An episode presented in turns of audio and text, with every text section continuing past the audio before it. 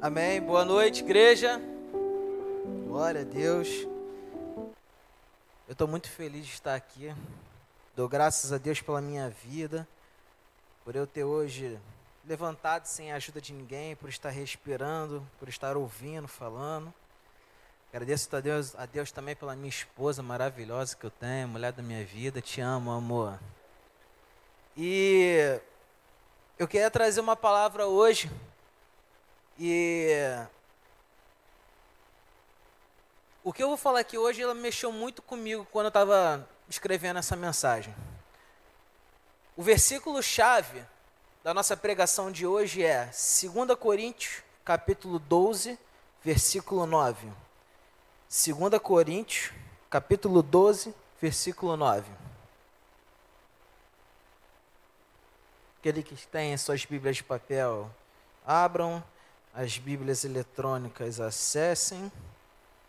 2 Coríntios, capítulo 12, versículo 9, vai dizer o seguinte: Mas ele me disse: Minha graça é suficiente a você, pois o meu poder se aperfeiçoa na fraqueza.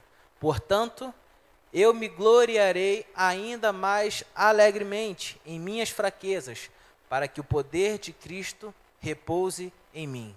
Amém?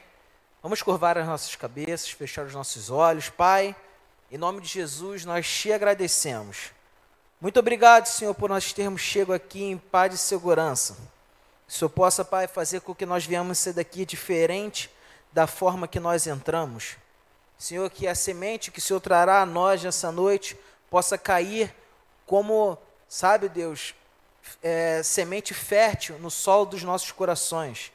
E que o fruto dessa semente não fique para nós apenas, mas para que nós possamos, ó Pai, distribuir esses frutos, para que possamos, ó Pai, fazer com que outras pessoas possam experimentar e beber da mesma fonte da água da vida que nós estamos bebendo hoje.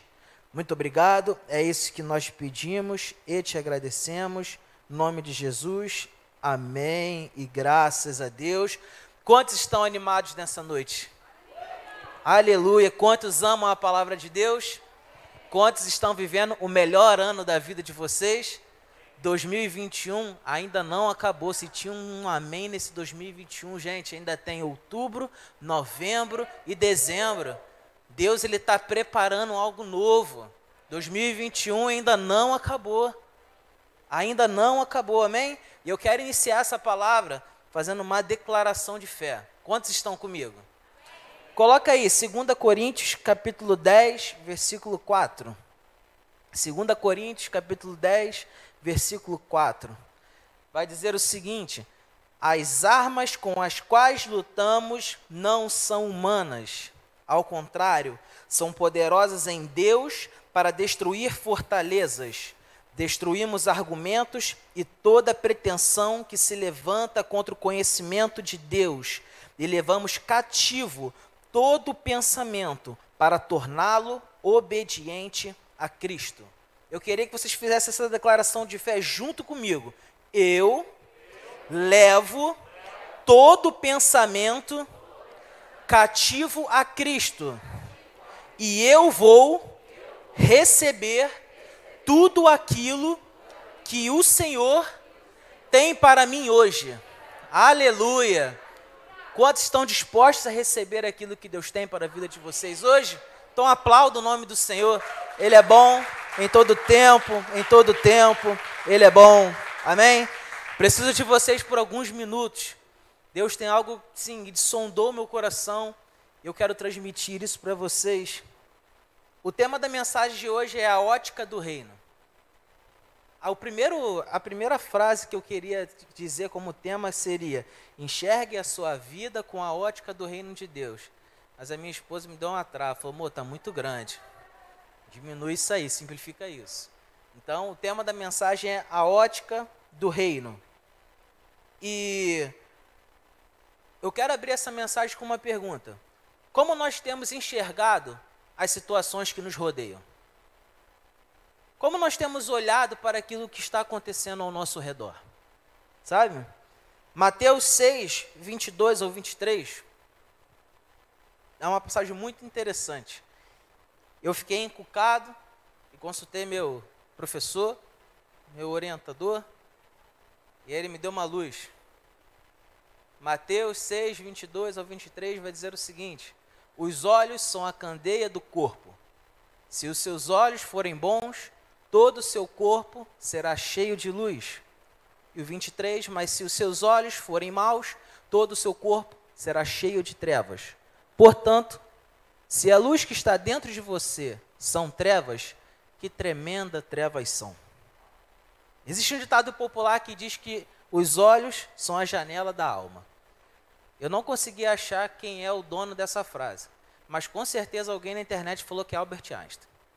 Todo, qualquer frase que não tem dono, aparece sempre a figura do Albert Einstein dando língua. Albert Einstein. Vale dois, é um pássaro na mão do que dois voando. Albert Einstein. Tudo que eu encontro na internet é Albert Einstein. Só que essa é uma grande verdade. Por quê? Quando eu tive o real entendimento do que esse versículo quis dizer para mim, e gente, meu professor Rodrigo, tá bom, gente? Meu orientador, que me deu uma bola. Quando a gente tem o real entendimento do que esse versículo quer dizer, a gente começa a entender como que funcionam os nossos olhos. Porque nós precisamos entender que nós somos um espírito que habitamos dentro do, somos um espírito que possuímos uma alma e habitamos dentro de um corpo. Então nós precisamos entender que dentro da nossa alma estão os nossos sentimentos. São aquilo que move a gente pelo nosso sentimental, pela nossa emoção. Então quando eu enxergo algo que me coloca numa situação emotiva, o meu corpo ele começa a responder por aquilo que o meu pensamento foi movido. E aí eu escutei uma frase de um pastor do Jardim América, da Simples Igreja, que diz: os olhos são a porta de entrada para se estabelecer uma maneira de pensar. Os olhos são a porta de entrada para se estabelecer uma maneira de pensar. Tudo aquilo que eu visualizo, tudo aquilo que está dentro do meu campo visual, ele é absorvido de alguma forma na minha vida. Ou a gente realmente leva isso para o coração igual tantas injustiças que a gente vê nesse mundo, e a gente fica assim, caramba, nossa, olha que coisa que eu vi, cara, que tragédia. Mas também existem coisas boas, como por exemplo, no último jogo do Vasco, o Vasco de 2 a 0, eu olhava assim para aquele time e falava: "Nossa, agora sim meu time vai". E aquela emoção tomava conta de mim, por quê? Porque eu visualizei algo bom. E aí, quando nós começamos a fazer essa visualização, a gente começa a ressignificar o nosso pensamento. Porque eu olho uma coisa ruim, eu tenho sentimentos ruins.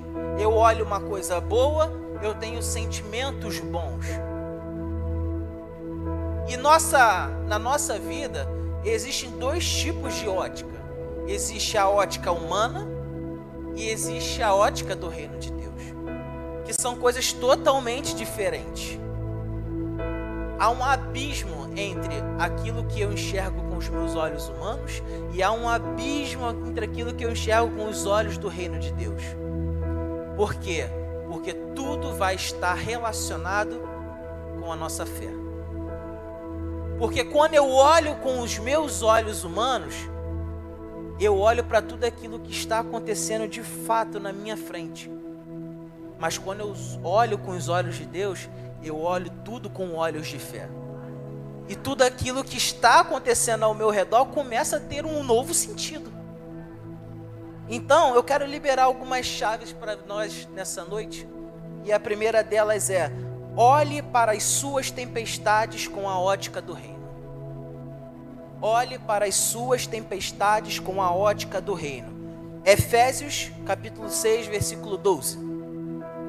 Efésios capítulo 6, versículo 12 vai dizer o seguinte: A nossa luta não é contra seres humanos, mas contra os poderes e autoridades, contra os dominadores deste mundo de trevas, contra as forças espirituais do mal nas regiões celestiais. Eu gosto de, de ler a Bíblia amplificada. A Bíblia amplificada ela coloca alguns parênteses em algumas frases Tipo como se estivesse dando uma explicação de um termo ou de uma frase anterior. Olha o que vem dizendo escrito na Bíblia Unificada.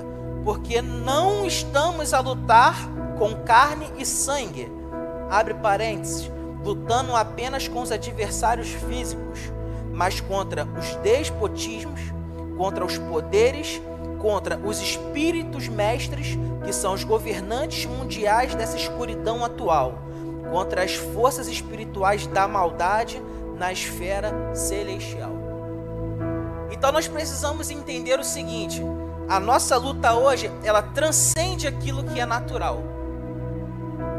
O que nós hoje vivemos, a nossa luta não é contra carne, não é contra sangue, mas é contra os principados e as potestades, contra os dominadores deste mundo.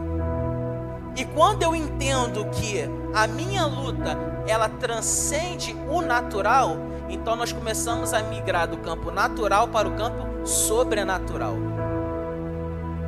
E quando nós migramos para o campo sobrenatural, a gente precisa também enxergar as coisas com olhos sobrenaturais.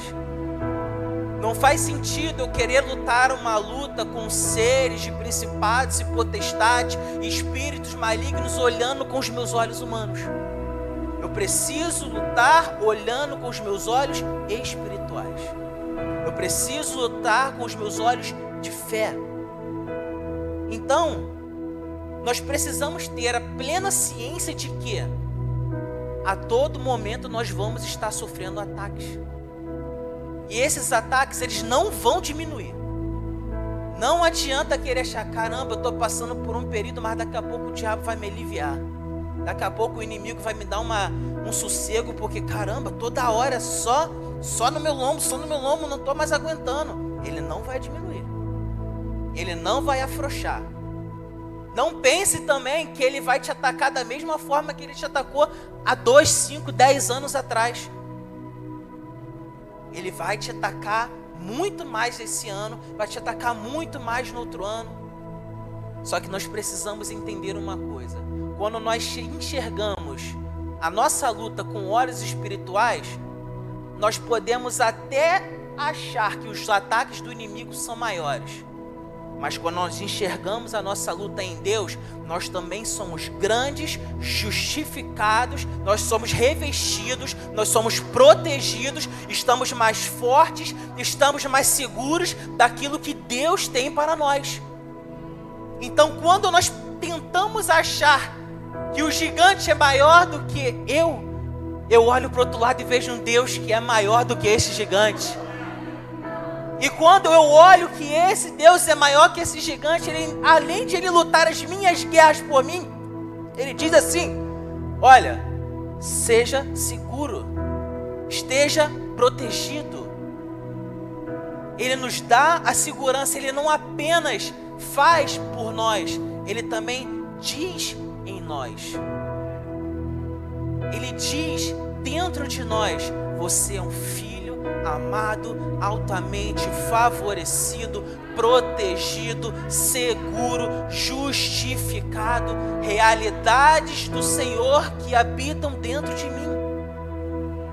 E quando nós começamos a entender isso, nós começamos a visualizar o que nos rodeia de uma forma diferente. Por quê? Porque há uma convicção dentro do nosso coração. Há uma convicção de que tudo isso vai passar tudo isso vai passar. Um ataque, um novo ataque do inferno é sempre uma tentativa de te parar. Toda vez que o inferno ele tentar atacar você, ele vai querer te parar. Só que deixa eu dizer uma coisa para você. Já chegamos em vamos fazer outubro de 2021. A Covid não parou a gente. O desemprego não parou a gente. O medo não parou a gente. Nada pôde parar a gente. 1 João capítulo 4, versículo 4 vai dizer: Maior é o que está em nós do que aquilo que está no mundo. Se nada foi capaz de te parar até agora, os ataques do inimigo podem até vir, mas eles vão embora porque nós temos um Deus que cuida de nós. Nós temos um Deus que cuida de nós. Aleluia. E olha que interessante. O que hoje nos mantém de pé é aquilo que vai nos levar para um próximo nível. O que hoje nos mantém de pé é aquilo que vai nos levar para um próximo nível. E que nível é esse que você está falando? Um nível sobrenatural da vontade de Deus. Porque o que é que nos mantém de pé? Aquilo que está dentro de nós. E o que está dentro de nós é um conjunto de coisas celestiais. O Espírito Santo habita dentro de nós, as verdades da Bíblia habitam dentro de nós, a convicção de que eu sou um filho protegido por Deus habita dentro de mim, a minha identidade de eu ser herdeiro e co-herdeiro habita dentro de mim. O que me mantém de pé hoje me fará evoluir para um nível sobrenatural da vontade de Deus. Deus ele quer que nós experimentemos isso, sabe? Deus ele está muito mais interessado em mudar o nosso interior do que o nosso exterior. Deus ele está muito mais interessado em fazer com que nós nos tornemos mais convictos de quem nós somos nele do que simplesmente apagar o que está acontecendo ao nosso redor. Porque é muito mais fácil nós lidarmos com as situações do que simplesmente as dificuldades passarem. Porque quando nós passamos por uma dificuldade, é uma bagagem para vivermos um próximo nível. Porque quando eu estou doente e eu tomo um remédio, quando uma pessoa tiver a mesma doença, eu posso falar para ela assim: ó, toma esse remédio que vai passar. Se eu tenho uma dificuldade financeira e eu organizo minhas finanças e a minha vida melhora, quando uma outra pessoa vier me pedir uma ajuda, eu posso falar, cara, faz isso que você vai conseguir também. A bagagem das nossas crises nos faz fazer com que nós possamos ter a plena consciência de que tudo aquilo que outras pessoas possam passar, nós podemos ser o remédio.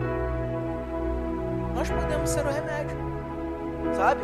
Mas tudo vai depender de como eu enxergo o que está acontecendo, sabe?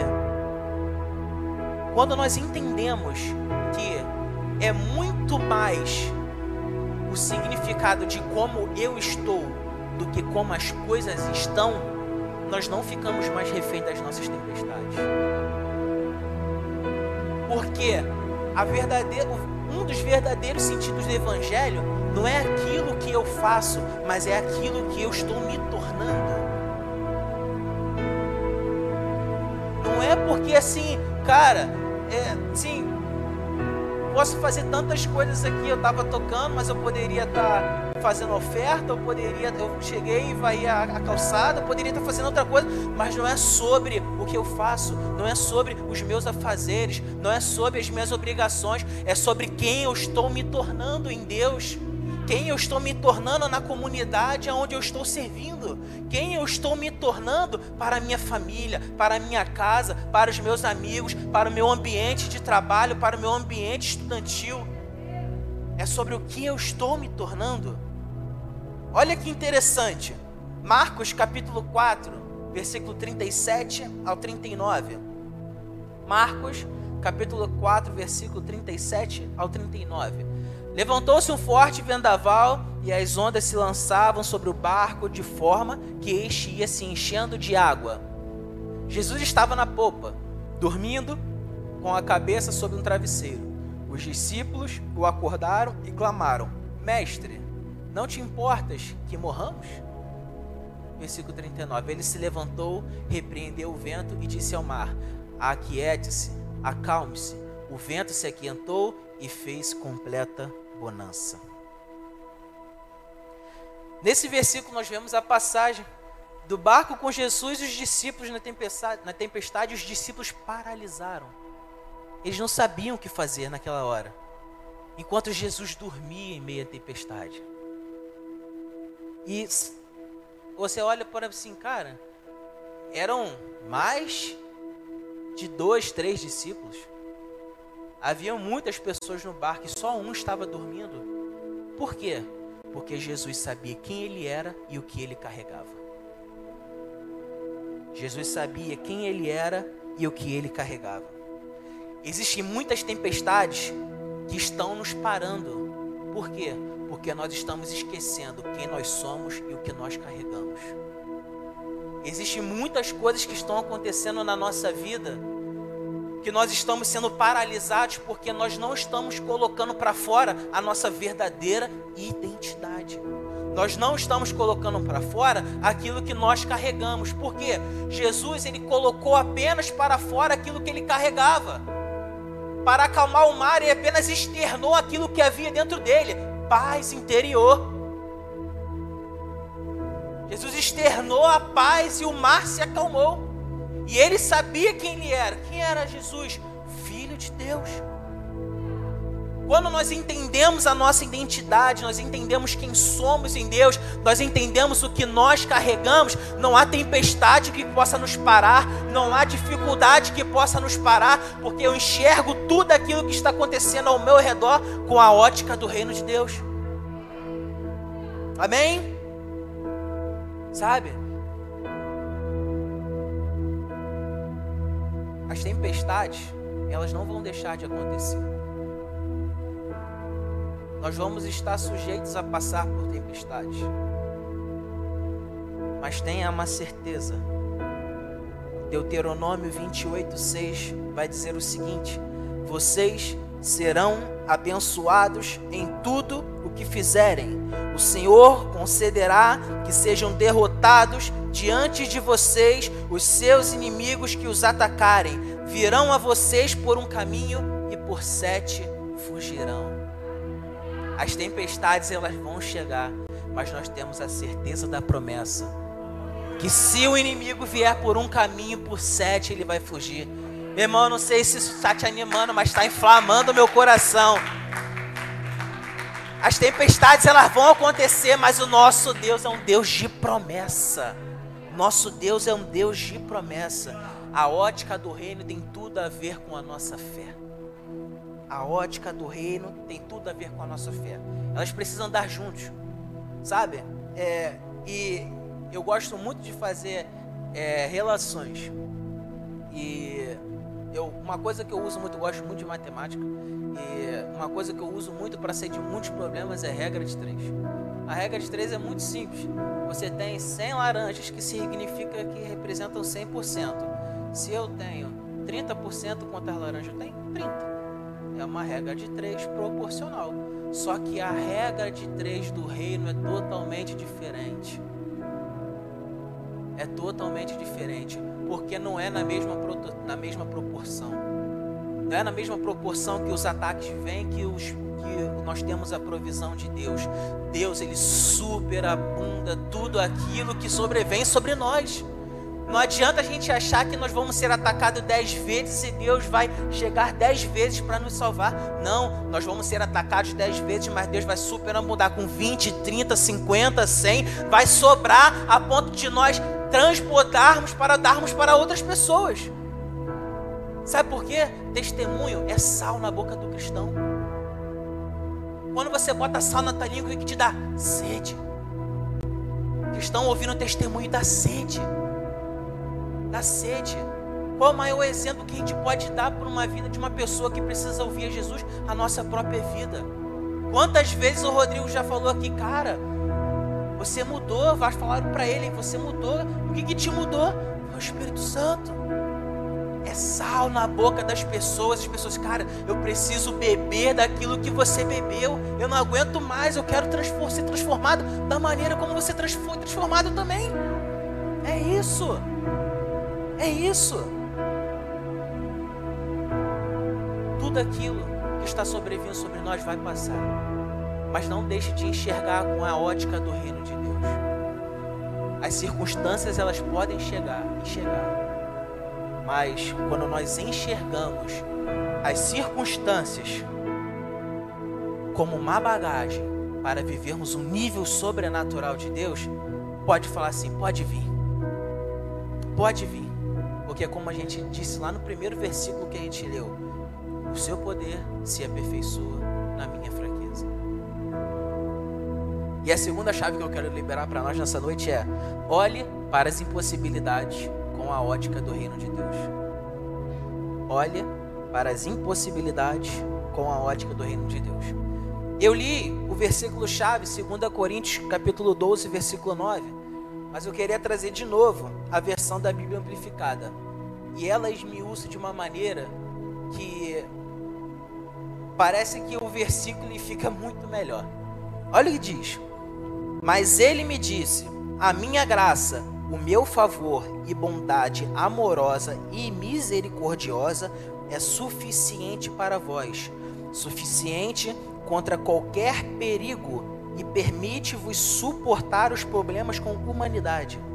Mas a minha força e poder são aperfeiçoados, cumpridos e completados, e mostram-se mais eficazes em vossa fraqueza.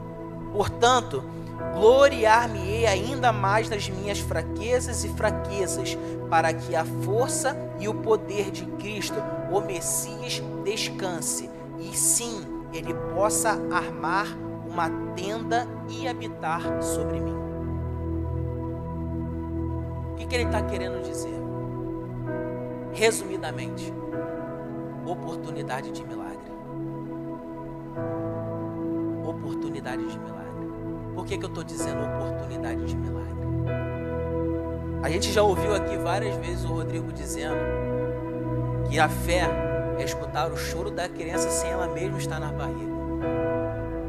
Que é agradecer pela porta de emprego sem a entrevista ter chego. Que é agradecer pelo carro sem ainda ter tirado o documento. Quando nós entendemos que as impossibilidades vêm sobre nós e nós, como seres humanos, temos a tendência de ficarmos fracos, isso é uma tendência humana da nossa carne, da nossa natureza adâmica. Nós temos a tendência a ficarmos fracos, mas o poder de Cristo se aperfeiçoa na minha fraqueza. E quando eu entendo que esse poder ele se aperfeiçoa na minha, na minha fraqueza, eu entendo que a minha fraqueza virou uma oportunidade de milagre. Nós precisamos ressignificar o nosso olhar. Sabe por quê? Eu vou continuar dizendo: oportunidades de milagres. Hoje, tem muitas pessoas achando o seguinte: caraca, Deus ele colocou uma doença na minha vida para eu poder, sabe, voltar para os caminhos do Senhor. Isso não existe. Deus ele me mandou embora do meu trabalho para eu poder buscar mais Ele. Isso não existe. Deus, Deus matou minha avó, meu avô, minha mãe, meu pai para poder me ensinar alguma coisa. Isso não existe. Antigamente, na época que eu era mais novo, no curso de informática, a gente aprendia a botar aquele negócio que pisca em volta do texto, né, um letreiro. Se hoje tivesse isso na mesma forma, a gente colocaria uma palavra bem grande, heresia, e ficava piscando heresia, heresia, heresia, heresia, heresia, heresia, heresia, heresia. Isso não existe. Deus ele não vai fazer nada de mal para nos ensinar alguma coisa, porque Ele é um Deus de amor. Ele não vai fazer nada de mal para gente. Ele vai chegar, vou botar uma doença na sua vida porque eu quero te ensinar um negócio. Isso não existe. Quem está te falando isso está mentindo para você. Está mentindo para você. Mas olha que interessante. Deus ele não faz nada de mal para a nossa vida, mas ele faz a seguinte pergunta: Hugo, poxa, você está passando por uma situação muito ruim, né? Que tal experimentar um sobrenatural de Deus? Que tal experimentar um sobrenatural da minha parte? Porque o poder de Deus se aperfeiçoa na minha fraqueza. Quando eu olho para uma impossibilidade com os meus olhos humanos, eu só vou ver trevas. O versículo que a gente leu, que os olhos são a candeia do corpo, e quando ele diz que é trevas, não é uma treva relacionada à maldade, não é uma treva relacionada a, sabe, é, inconformismo, raiva. Trevas abrangem um monte de coisa, inclusive tristeza, medo, insegurança, angústia. Quando nós olhamos para as nossas impossibilidades com os olhos humanos, a gente para. O medo vem, a insegurança vem, o terror chega. Mas quando nós olhamos para as nossas impossibilidades com os olhos de Deus, a segurança vem, a convicção vem, a oportunidade de viver um milagre vem. oportunidade de ver o milagre vem. O Rodrigo aqui já falou várias vezes aqui assim, e ele não tem assim sentimento nenhum quando ele fala com isso, quando ele tinha dificuldade de ter os filhos. Ele poderia ter olhado essa impossibilidade da vida dele com os olhos humanos e dizer assim: acabou para mim, meu sonho de ser pai esvaziou, não existe mais essa possibilidade. Mas ele enxergou essa impossibilidade como uma oportunidade de milagre. Ele não se abateu com a impossibilidade humana, mas ele enxergou a dificuldade com os olhos de Deus. E olha aí, Tito e Nicolas, para a honra e para a glória de Deus. O que, que Deus está querendo dizer para mim e para você é o seguinte: olhe para suas impossibilidades com a ótica do reino de Deus. Não se deixe abater pelas dificuldades, não se deixe abater pelo desânimo, pela tristeza, pela angústia. Deus tem muito mais para dar para nós nessa terra. Deus ele tem muito mais, ele se agrada em dar para os seus filhos. Basta nós olharmos para as nossas impossibilidades com a ótica do reino de Deus. É essa ressignificação de olhar que nós precisamos ter. Olhar para uma meia laranja e dizer assim: meia laranja não dá para nada. Mas é olhar para a meia laranja e dizer: isso dá uma limonada, uma, uma, uma suco de laranja maravilhoso. É nós olharmos para nossas dificuldades e dizer do lado humano: não vai dar, mas dizer do lado de Deus: vai dar. Vai dar porque eu tenho um Deus que ama, ama dar aos seus filhos. Amém? Todo milagre, ele é originado de uma circunstância diversa. Se a gente for parar para pensar na Bíblia, o primeiro milagre que Jesus fez, acabou o vinho no casamento. Uma multidão de não sei quantas pessoas, se eu não me engano, 5 mil pessoas, não tinha comida para dar para todo mundo. Cinco pães e dois peixinhos apareceram. A mulher do fluxo de sangue, ela estava lá 12 anos naquela condição. Mas só foi ela tocar na orla da veste de Jesus que ela foi curada. Todo o milagre, ele é originado de uma adversidade. E o maior milagre de todos é: nós estávamos na maior adversidade que nós poderíamos estar. Nós estávamos fadados à morte. Nós estávamos fadados ao reino das trevas. Mas o maior milagre naquela cruz ao terceiro dia, quando Jesus Cristo ressuscitou, nós fomos transportados do reino das trevas para o reino da maravilhosa luz. Nós fomos alcançados pela graça maravilhosa, imensa graça. Tito 2:11 vai dizer assim: "Porque a graça de Deus se manifestou salvadora a todos os homens." maior milagre, porque nós estávamos numa condição adversa. A cruz que era para mim e para você, Jesus virou e olhou essa cruz é do meu tamanho. Caramba! Ó, e cabe certinho aqui. Tá no tamanho do meu braço. Tu troca de lugar comigo? Mas por que que, que eu ganho em troca? Eu tô fadado à morte, eu tô fadado ao erro. O que que eu ganharia em troca? Vida, salvação, paz, segurança se tornar um filho de Deus, um herdeiro das regiões celestiais. Todas as vezes que nós pensamos que não vai dar certo, é porque nós não estamos olhando com os olhos sobrenaturais. O que, que eu quero dizer? Às vezes a gente acha, nossa, não vai dar certo porque o lugar onde é que eu estou é ruim. Não vai dar certo porque minha vida não, não dá certo, não presta. Nós precisamos entender que o fruto de Deus ele não é natural. O fruto de Deus é sobrenatural. Independe do terreno, independe da semente, independe de qualquer coisa. Aonde aquela semente cair, vai brotar. Vai brotar. Vai brotar.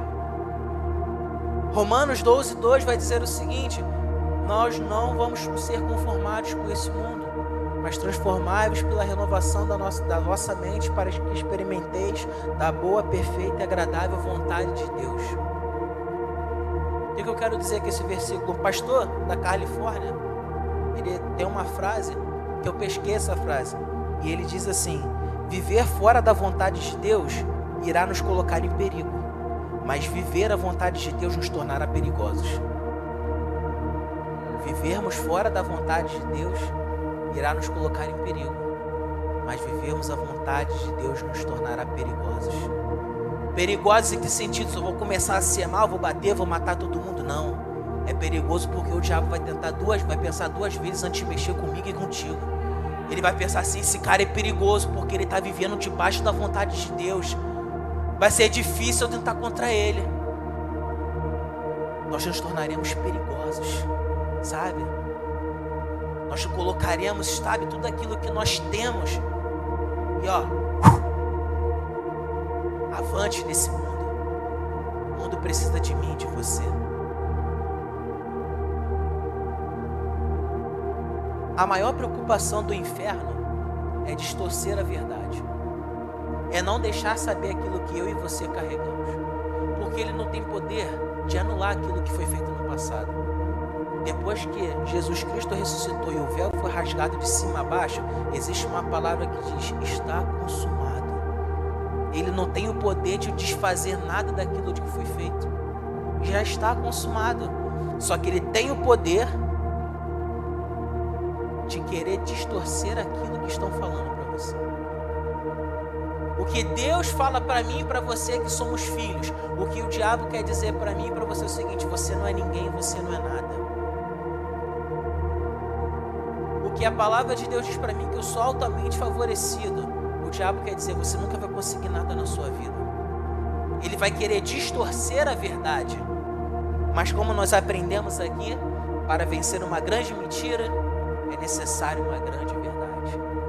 E que verdade é essa que é disponível para vencer essa grande mentira? É a palavra de Deus. É a palavra de Deus. Olha que interessante. O diabo vai querer dizer assim, cara, você nunca vai dar certo nas suas finanças. Você nunca vai conseguir manter as suas finanças em dia. Jeremias 17, 7 e 8 vai dizer assim: Mas eu abençoarei aquele que confia em mim, aquele que tem fé em mim. O Senhor, Ele é como a árvore plantada perto da água, que espalha as suas raízes até o ribeirão. Quando vem o calor, ela não tem medo, pois as suas folhas ficam sempre verdes. Quando não chove, ela não se preocupa, ela continua dando frutos. O diabo vai querer dizer para você: você vai ficar doente pro resto da sua vida, você não vai ser curado. Isaías 53, 4 e 5 vai dizer o seguinte: Certamente Ele tomou sobre si as nossas enfermidades e sobre si levou as nossas doenças. Contudo, nós os consideramos castigados por Deus e atingido e afligido, mas Ele foi transpassado por causa das nossas transgressões, foi esmagado por causa das nossas iniquidades. O castigo que nos trouxe a paz estava sobre Ele e pelas Suas feridas fomos curados. Aleluia! Oh! Aleluia! O diabo ele vai querer te atacar. Ele vai dizer o seguinte: esses ataques eles nunca vão parar na sua mente. Lucas 10, 19. Eu lhes dei autoridade para pisarem sobre cobras e escorpiões e sobre todo o poder do inimigo. Nada lhes fará dano. E o mais forte que ele tenta: você não é ninguém. Você não é ninguém. Você não é nada. Você não é filho. Segura essa. Gálatas capítulo 4, versículo 4 ao 7. Mas, quando chegou a plenitude do tempo, Deus enviou seu filho, nascido de mulher, nascido debaixo da lei, a fim de redimir os que estavam sob a lei, para que recebêssemos a adoção de filhos. E porque vocês são filhos, Deus enviou o Espírito de seu Filho ao coração de vocês e ele clama: Abba, Pai. Assim você já não é mais escravo, mas filho, e por ser filho, Deus também os tornou herdeiros. Uh! Aleluia! Deus é bom. Oh! Existe uma porção sobrenatural de Deus para a minha vida e para a sua vida. Mas nós precisamos olhar tudo que está acontecendo ao nosso redor com a ótica do reino de Deus. Amém? Vamos colocar de pé para a gente finalizar o nosso culto. Eu gostaria de fazer um apelo e dizer algo para você.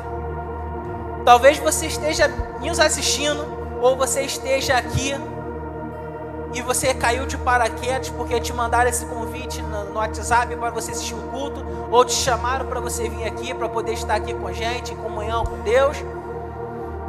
E você de repente chegou aqui e falou assim: "Cara, eu não aguento mais. São todas as tantas as coisas que não acontecem na minha vida. Eu estou passando por tanta dificuldade que se eu te contar, você até fica mais triste que eu. Eu estou vivendo tantas impossibilidades que eu não consigo mais ver uma luz no fim do túnel. Eu estou a ponto de desistir, eu não aguento mais, eu, parece que não tem mais solução para mim. Olha que interessante o que a Bíblia quer dizer para mim e para você nessa noite.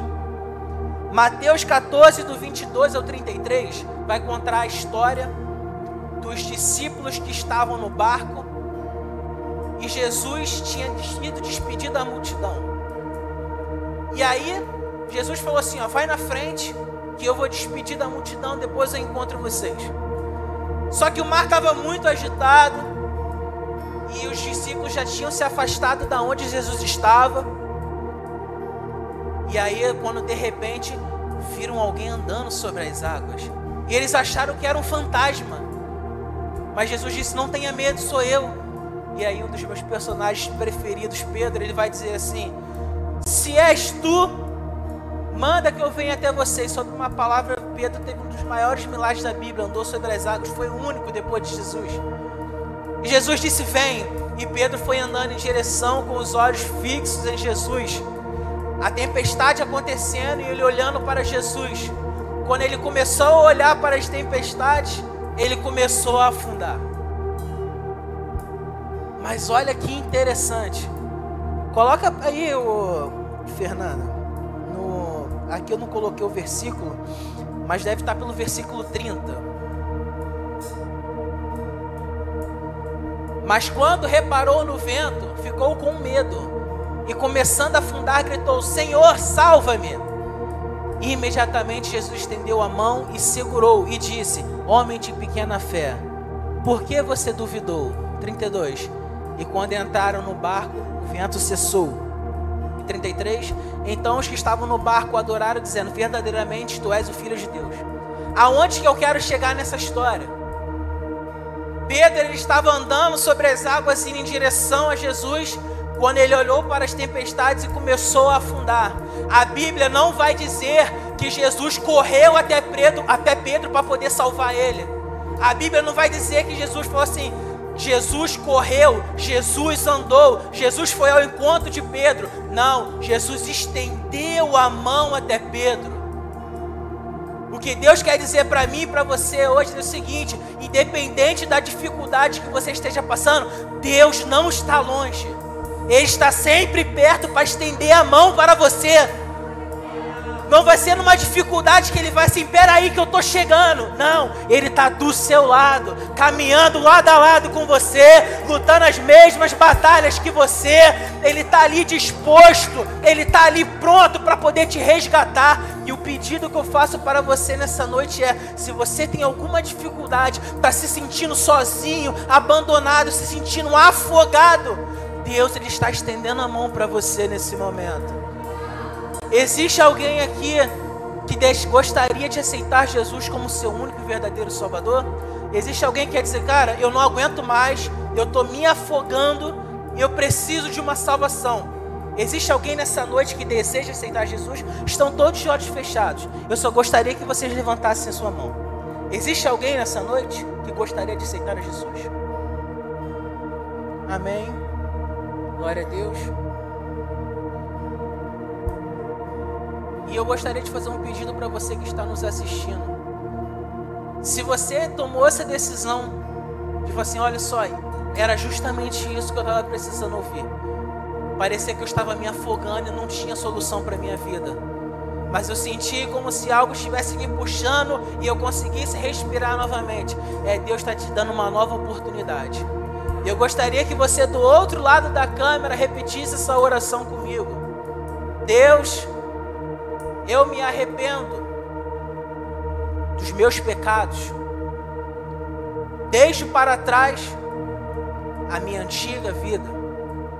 Aceito o Senhor Jesus como meu único e verdadeiro Salvador. Confesso em fé e estou disposto a viver uma nova história. Quantos podem celebrar esse momento? Em nome de Jesus, aleluia, glória a Deus. Eu gostaria que todos fechassem os olhos, vamos estar orando. Gostaria que o pastor Rodrigo já subisse aqui depois da oração para a gente encerrar o culto. Eu não sei como você chegou aqui, eu não sei o que você está passando, eu não sei quais são as suas dificuldades ou impossibilidades, mas eu tenho a certeza de uma coisa: olhe com a ótica do reino de Deus, porque Ele está com a mão estendida para te socorrer. Olhe a, para todas as circunstâncias e impossibilidades com a ótica do reino de Deus, pois viveremos o sobrenatural da parte dele, pois viveremos milagres. Amém? Quantos podem estender as mãos como se estivesse recebendo algo? Deus ele quer dar hoje alívio. Deus ele quer trazer hoje respostas de perguntas que foram feitas há muito tempo. Por que, que isso está acontecendo? E eu ainda não tive solução. Deus ele está querendo entregar coisas para mim e para você nessa noite, com os olhos fechados e com fé no seu coração. Vamos orar. Pai, em nome de Jesus, te louvamos e te agradecemos, Pai, porque o Senhor é bom em todo tempo, em todo tempo o Senhor é bom. Muito obrigado, Deus, por esse culto, Pai, que nós estivemos aqui, oh, Pai. Obrigado, Pai, por essa palavra que o Senhor nos trouxe ao nosso coração. Pai, nós oramos agora nesse momento e te pedimos, Senhor, que nós possamos abandonar, ó Pai, os nossos olhos humanos e enxergar, ó Pai, tudo que está acontecendo ao nosso redor com os nossos olhos espirituais. Pai, nós oramos e damos uma ordem no mundo espiritual. Nós decretamos a falência do inimigo sobre as famílias dessa igreja. Nós decretamos cadeias quebradas. Nós decretamos a falência de toda cilada do inimigo. Planos e projetos, sonhos que foram gerados do Senhor no coração de cada um, mas que foram parados por medo. Nós damos uma ordem de destrave agora, em nome de Jesus. Nós declaramos reânimo, nós declaramos força, nós declaramos, ó Deus, uma fome e uma sede pela presença do Teu Espírito, nós derramamos, declaramos uma fome e uma sede pela Tua palavra, nós declaramos, Senhor, que nenhum mal nos sucederá, praga nenhuma chegará à nossa tenda, se o Senhor é por nós, quem será contra nós? Agindo o Senhor, quem impedirá? O Senhor é o nosso general, luta as nossas batalhas, caminha ao nosso lado. O Senhor é o bom Pai, nosso advogado fiel. Nós somos filhos, amados, altamente favorecidos, guardados, protegidos e seguros por Deus, em nome de Jesus, nós declaramos e tomamos posse de todas as bênçãos das regiões celestiais sobre nossas vidas, em nome de Jesus. Se você crê que você vai sair daqui diferente, se você crê que recebeu algo novo da parte de Deus, dê a maior salva de palma que você pode dar para Jesus. Aleluia! Uh! Senhor é bom. Obrigado, Senhor. Obrigado, Deus. Aleluia. Deus abençoe a vida de vocês.